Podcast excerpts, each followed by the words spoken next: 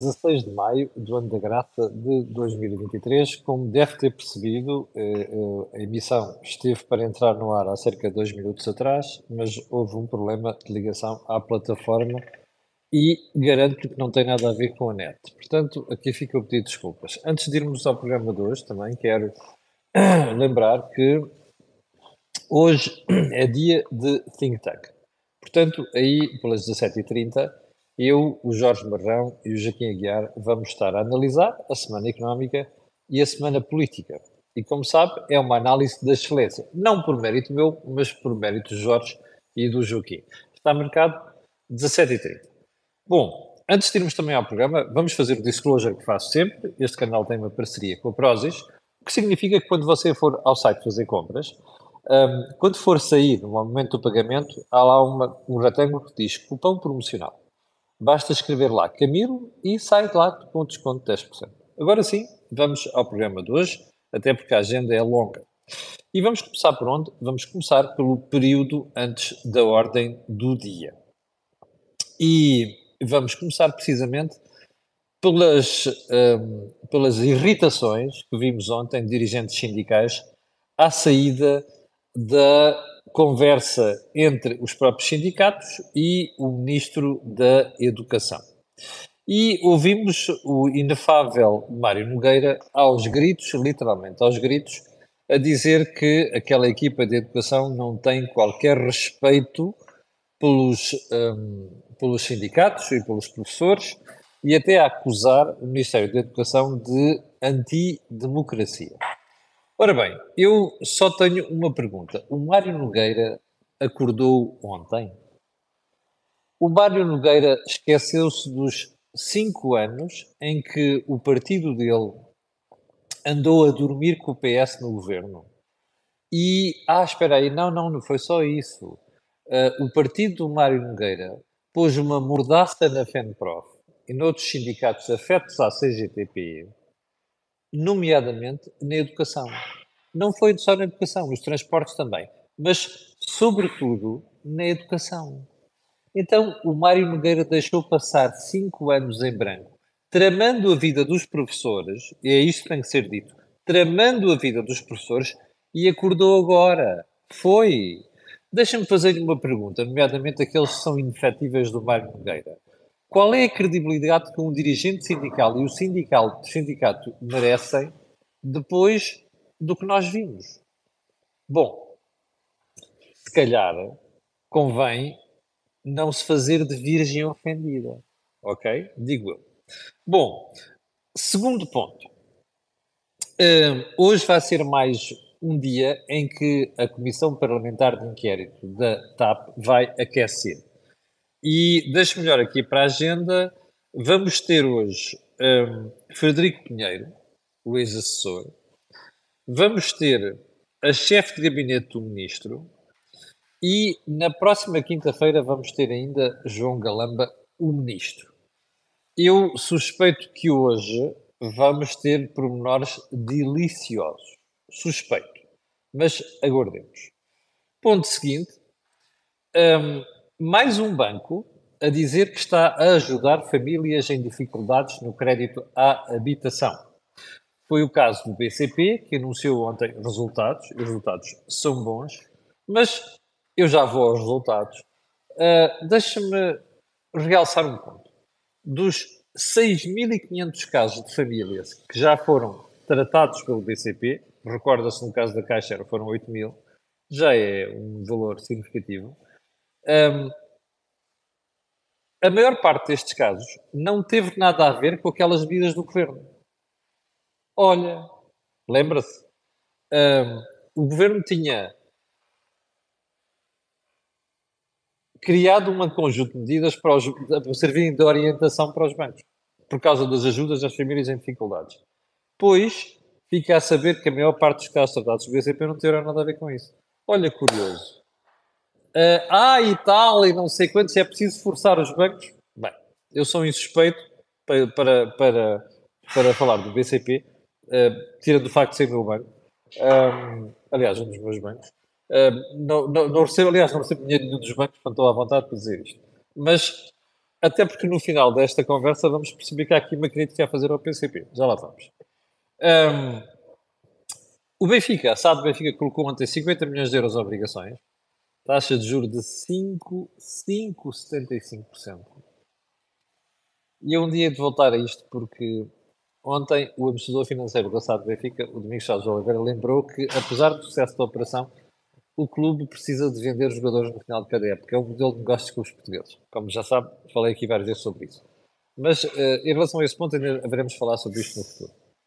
Ponto seguinte: as receitas e as dormidas nos alojamentos turísticos. No caso das receitas, subiram 45%. Parece que as dormidas subiram 30%. Isto é um recorde. E é um valor que bate, inclusive, tudo aquilo que havia sido registado antes da pandemia. Portanto, até 2019. Aliás, o turismo está, em linguagem corrente, a bombar. Isso é bom, tem dois downsides. Um deles já falámos ontem e havemos de voltar a falar disto, que é o impacto no emprego. Uh, e o facto de estarmos a colocar muitas fichas só neste setor. Bom, o último ponto da conversa deste período de ordem do dia tem a ver com saúde e tem a ver com um dos problemas das doenças atuais. Uh, ou se quiser até as doenças do futuro, que vão, nos, vão dar cabo de nós. Uma delas chama-se Alzheimer. E lia sobre um tratamento novo da farmacêutica Eli Lilly, nos Estados Unidos, em trials, em, em testes Parece que é a primeira droga que está a produzir efeitos em pessoas com Alzheimer. Um, e parece que não é só estabilizar, é alguma recuperação. Bom, é uma promessa, vamos ver onde a coisa vai parar e, sobretudo, vamos ver se algumas destas drogas entrarem no mercado, se os serviços nacionais de saúde têm dinheiro para custear esses tratamentos. Bom, porquê é que eu trago isto aqui hoje? Não é apenas pelo breakthrough, pela descoberta. É porque os serviços, os, os temas nacionais de saúde de todos os países, nomeadamente português, estão com dificuldades. Olha, em Inglaterra, por exemplo, o, o NHS, o National Health Service, o nosso SNS, quer pôr as farmácias a fazerem uma parte das coisas que faziam nos centros de saúde. Está a ver a polémica que está a causar. Lembra-se a história dos enfermeiros acompanharem partos na semana passada. A própria Ordem dos Médicos já se manifestou contra, a dizer que a DGS falou com eles e tal, a DGS diz que falou com eles, foram consultados, isto é uma vergonha. Mas enfim, aquilo faz sentido, faz sentido, mas uh, é preciso seguir os trâmites normais. Mas voltando à mesma questão, este problema é gravíssimo, que é como é que a gente vai pagar tudo isto, sobretudo com as economias a desacelerarem, com o número de pessoas que idade mais avançada a avançar, uh, e com menos contribuintes. Isto é um sarilho e é um problema. E como sabe também, há alguns casos já em Portugal de medicamentos inovadores que não entram no mercado por simplesmente uma razão, pelo dinheiro. Portanto, isto é uma matéria que nós temos que acompanhar com muita atenção. Bom, vamos então para os uh, assuntos mais importantes de hoje, e há muitos. E vamos começar pela vergonha que é que são as provas de aferição no Ministério da Educação. Então, ontem houve uma polémica porque, uh, como você sabe, o Ministério decidiu voltar às férias, às, perdão, às, aos exames da frição, mas desta vez resolveu fazer uma, fazê-los numa versão digital. E quando se põe estas questões do digital, até porque nem toda a população está muito versada, embora os miúdos estejam, mas os pais não, e os encarregados de educação não, manda a prudência que se faça as coisas com tempo, certo? Não, mas isso é coisa que não existe, porque não existe planeamento. Então o que é que aconteceu? a dois dias das provas da frição, o Ministério da Educação lá colocou uma aplicação para os alunos fazerem download e poderem ir fazer as provas. Ouviu bem? Não foi há dois meses, foi há dois dias. Resultado, houve uma série de professores e agrupamentos que se recusaram a fazer as provas. E já apresentaram, inclusive, demissões ao Ministério da, da, da Educação. A malta do Instituto que faz a avaliação de educação veio logo procurosamente defender o Ministério, dizer que era fácil, que já perfeitamente tempo, em dois dias e não sei quantos. Olha, vão dar uma volta ao milhar grande. São os info-excluídos, ok? A questão não é fazer o download. A questão é que estas aplicações e estas coisas, muitas vezes não testadas, ok? Dão chatice. E, portanto, estar a dizer às pessoas que em dois dias isto tudo vai funcionar às mil maravilhas é mentira. Isto só mostra a incompetência do Ministério da Educação. Aliás, isto é mais uma marca, mais uma atrapalhada deste governo. Esta gente não pensa nada a médio prazo. Percebe? Nada. Pensam tudo para amanhã. Estão a reagir sempre para o dia da manhã. Isto é uma vergonha. Ensino não se planeia assim. ainda para mais, como se vai ver, isto vai dar bronca. Bom, ponto seguinte, uh, vem aí suspeito é um backlash contra a banca. E explico porquê. O BCP deve ter sido o último, se não o último, dos bancos a apresentar resultados. E, somando os resultados dos bancos todos, já anda para aí uma vozinha. Eu vou tratar o tema amanhã com mais detalhe e não trato hoje porque hoje há matéria muito importante a tratar, que é as previsões da Comissão Europeia para Portugal. Mas uh, já está a montar aí um, um tema, como disse, diz em Espanha, em relação aos bancos e aos seus resultados. E eu suspeito que vai haver populismo, mas não é só da imprensa, curiosamente. É que você ainda não vê os políticos a meter-se no assunto e já está a imprensa a fazer esse mesmo populismo. Mas como a matéria é séria, isto vai ficar para amanhã, vai merecer uma análise mais detalhada amanhã. E vamos para o ponto seguinte, que é precisamente o ponto que mais me preocupa hoje. Não é o crescimento económico, é o crédito. Ontem ficámos a saber que os bancos e instituições financeiras registaram um novo recorde no crédito ao consumo. Ouviu bem? Não é no crédito à habitação. Se fosse no crédito à habitação, eu ficava descansado. Quer dizer, ficava descansado. Melhor aqui do que no consumo. O crédito ao consumo é aquele onde você financia coisas como férias, como cartões de crédito, aliás, despesas via cartão de crédito, automóveis, motas e coisas do género. Bom, este crédito atingiu uma dimensão uh, surpreendente uh, no primeiro trimestre: 2 mil milhões de euros. Essencialmente automóvel e essencialmente cartões de crédito. Deixe-me fazer uma pergunta. Você não está surpreendido no momento em que as taxas de juros subiram verticalmente de zero, aliás, abaixo de zero, para 3,75 ou à volta disso no último ano? Não está surpreendido? Está aí ver o efeito que a subida de juros está a ter no crédito à habitação. Pois é isso que nós estamos a ver. Eu ontem, por exemplo, quando ouvi a história do crédito à habitação, disse assim para a pessoa do lado, vais ver que hoje os telejornais vão abrir com a malta a falar das, do pessoal que ainda está em dificuldades no crédito à habitação. Dito e feito. As tantas já estava a ouvir a DECO a falar do assunto. Nós fizemos, nós avisamos, não sei o quê. Só uma perguntinha. Até que não tem nada a dizer sobre isto crédito ao consumo. Não quer dizer. Não quer alertar a economia os portugueses. É que depois, aqui, daqui a uns meses, quando houver sarilhos nesta matéria, vamos estar a ouvir ah, e tal, é preciso ajudar as pessoas. Sabe o que é que quer dizer ajudar as pessoas? Uma ajuda é sempre um custo para alguém. Normalmente as ajudas são um custo para quem se portou bem. Percebe? Portanto, ninguém está preocupado com isto. Porreiro, pá. Só estão preocupados com o incumprimento do crédito de habitação. Ah, eu sei que é mais, mas só estão preocupados com isso. Eu conheço uma série de casos, e os bancos também, de pessoas que estão penduradas no crédito de habitação porque no crédito de habitação ainda conseguiam pagar, só que depois tem crédito só consumo em cima. Percebe? Bom, vamos lá seguir para mim. Comissão Europeia. Ontem reviu em alta, devo dizer que não me surpreendeu nada, o crescimento do PIB para este ano. Qual é a nova previsão? 2,4%. Recorda-se, o FMI tinha dito na semana passada que a economia ia crescer 2,6%. Ok? Bem. Quanto é que havia, a Comissão tinha previsto para este ano, inicialmente, 1,3%. É uma subida acentuada. Qual é a justificação para esta subida? É muito simples. Turismo. E diz a Comissão o efeito do PRR na economia. Portanto, investimento. Eu não acredito. Aliás, acredito que vai ter peso, não acredito que vá ter o peso que a Comissão está a dizer. Pura e simplesmente nós estamos atrasadíssimos no cumprimento do PRR, ao contrário do que diz a Comissão. Ok? Bem, agora,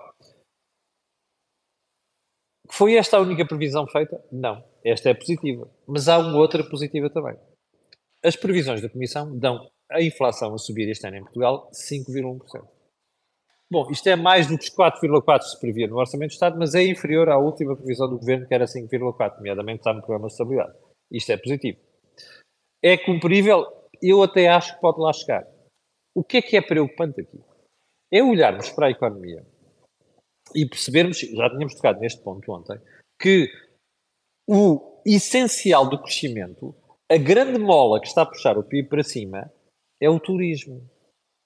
E não é apenas que as variações nos fluxos turísticos são uma coisa muito volúvel, não é apenas por isso.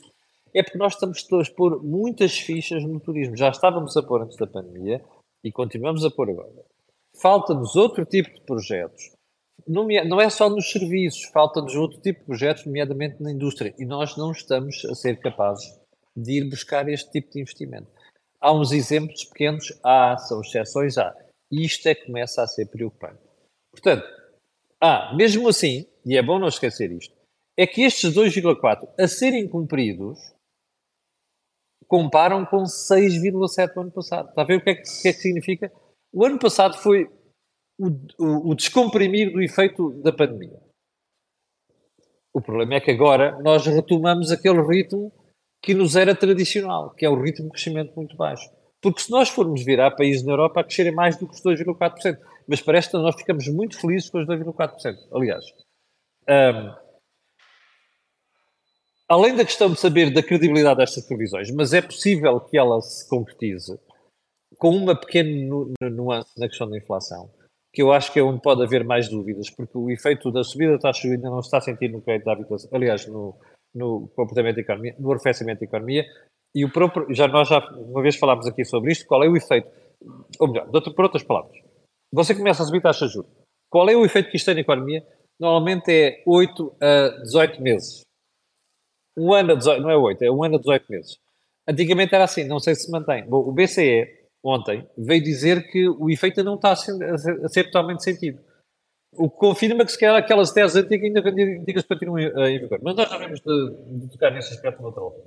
Bem, Porquê é que eu fui buscar esta questão do crescimento e perguntar pela credibilidade? Porque ontem, como vocês devem ter reparado, o Governo aproveitou logo fazer um show-off. Não só o Eurico Brilhante Dias, como sabe, é brilhante, mas tem dias, uh, como o próprio Primeiro-Ministro. Aliás, o Primeiro-Ministro ontem dizia que uh, o país tem de continuar a pedalar. Eu acho muito bem que pedale. O problema é que há uns a pedalarem para, uns, para, uma, para, uma, para um lado e outros a pedalarem para o outro quando pedalam. Mas agora o problema não é esse. O problema é que eu pensei que o governo ia falar de outras coisas, além dos 2,4%. Então eu dou-lhe aqui um exemplo. Uh, olha, primeiro, as previsões da Comissão Europeia também dão uma subida do desemprego, que até nem é muito pronunciada, mas é uma subida do desemprego, o que significa que nós podemos estar, e eu acho que aqui a Comissão está a ser otimista, nós podemos estar perante uma subida do desemprego mais pronunciada do que se pensa. Não é seguro, não sabemos ainda, mas podemos estar perante essa situação. Mais, porque lá está, porque os juros ainda não começaram a morder a sério no, no, no, no crescimento da economia, nomeadamente as empresas. E isso vai sentir mais tarde ou mais cedo, e eu acho que vai ser já agora no segundo semestre deste ano e também em 2024. Um, mas mais, porque ontem o Jornal de Negócios publicou um estudo interessantíssimo do Instituto Bruegel. O Instituto Bruegel é um think tank e é dos mais importantes da Europa, para mim, se não foi mesmo mais importante. Talvez este e o IFO. Só que o IFO dedica essencialmente a questões alemães e o, um, e, e, e, o Bruegel é sobre questões europeias. Um dos investigadores do Bruegel produziu um documento onde diz que Portugal está a ir muito mais além do que a Troika, entre aspas. A conclusão é minha. Então diz assim: vem aí novas regras de uh, contenção orçamental na Europa. Novas regras para gerir a, parte orçamental na Europa. E essas regras uh, exigem que os Estados façam um determinado esforço a nível orçamental. No caso de Portugal, por exemplo, exige-se que o superávit, sem contar com os juros da dívida, fique pelos 0,7% do PIB. O que o Bruegel nos está a dizer é que o governo português, no programa de estabilidade, está a prever uma consolidação que aponta para 2,7%. Está a ver? O que é que isto quer dizer? que, que a consolidação pode estar a exigir um esforço entre 2,4 e 3,8 mil milhões de euros acima do que se devia fazer. Percebeu isto? o Ministro das Finanças, como o anterior, estavam, estão a prever e a fazer tudo para que nós tenhamos uma consolidação orçamental que vai retirar da economia mais de 2,4 a 3,8 mil milhões de euros. Isto mostra o quê? Primeira pergunta que você pode fazer deste lado. Está, está certo? Eu acho que está. Faz sentido. Nós precisamos mesmo trazer rapidamente a dívida para baixo de 100% do interno bruto. Aliás, eu diria mesmo abaixo de 90%. Qual é o problema disto? É que eles não estão a dizer isto aos eleitores, percebe? Estão a fazer isto pela socapa. Aliás, à socapa. Ou seja, os eleitores portugueses não estão a ser informados de que o governo está a impor a austeridade que disse que não ia impor, mas muito para além do que Bruxelas exige. Aqui não é que é além do que Bruxelas exige, percebe? Às vezes é bom nós ouvirmos quem está de fora e olha para nós e estuda sobre nós, já que nós não fazemos esse trabalho. Deixa-me fazer-lhe uma pergunta. Já viu o Banco de Portugal fazer este estudo? Já? Ah, o CFP tem feito umas coisas. Mas já viu alguém em Portugal produzir um estudo com esta qualidade que diga vocês estão a fazer austeridade para além daquilo que é necessário? Não viu, pois não. Shame on us. E já agora, shame on us, journalists. Porque nós devíamos estar a fazer este trabalho. É preciso vir nos tipos, um Lerner de Veslau, não sei das quantas, do, do Bruegel, fazer este trabalho que nós não estamos a fazer em Portugal. Mas, o ponto é que fundamental disto é que se isto acabar por ter, se houver alguma recessão na Europa, porque ainda há países que estão a falar disso, como o caso da Alemanha, e se houver desaceleração em alguns mercados, nós podemos vir a sentir isso, até por causa do efeito no turismo. Portanto, é bom que as pessoas olhem para isto e, sobretudo, que se critique o governo por estar a fazer uma consolidação para além daquilo que exige a Comissão Europeia, sem dizer nada aos portugueses. Bem, a Comissão fez, outro alerta, fez ontem outro alerta que o Primeiro-Ministro não falou, mas que eu vou falar amanhã, que tem a ver com o impacto tudo isto das famílias portuguesas, nomeadamente da subida dos juros. Devemos falar sobre isso amanhã. Mas porque é que eu. Uh, para onde é que eu queria chegar? É que não sei se reparou ontem, mas o PST esteve ausente desta conversa. O governo fez ali a festa, tirou as canas, ainda foi apanhar os foguetes, tirou as canas. Aliás, foi buscar as canas e leva quatro. Eu não vi o PST. Bem, se, se, fez alguma coisa, foi tão michuruca que nem sequer se deu por ele. Mas o Chega não. O Chega foi ontem. Aliás, é o que eu digo: o, André Ventura pode ter o que quiser, mas tem isto político. Ontem, mal soube disto, André Ventura já estava a fazer uma conferência de imprensa às origens do governo. E muito bem. É assim que tem que se fazer. E caso me perguntar onde é que andam os dois da vida arada, a Iniciativa Liberal e o PST. Se calhar estavam a dormir, digo eu. Uh, vamos para a frase da semana, certo? Eu vou deixar o outro assunto para amanhã. Mas a frase da semana é esta. Marcelo, acolhemos as palavras e vamos ver se há algo mais que possamos fazer. Quem disse isto foi o CEO do BCP ontem, Miguel Maio. Como sabe, eu tenho muito, muita consideração por ele. Uh, e Miguel Maio referia-se às reflexões sugeridas pelo Presidente da República na outra semana, que eu critiquei aqui violentamente, remember? Bom, qual é o meu comentário? Não, não estou nada de acordo.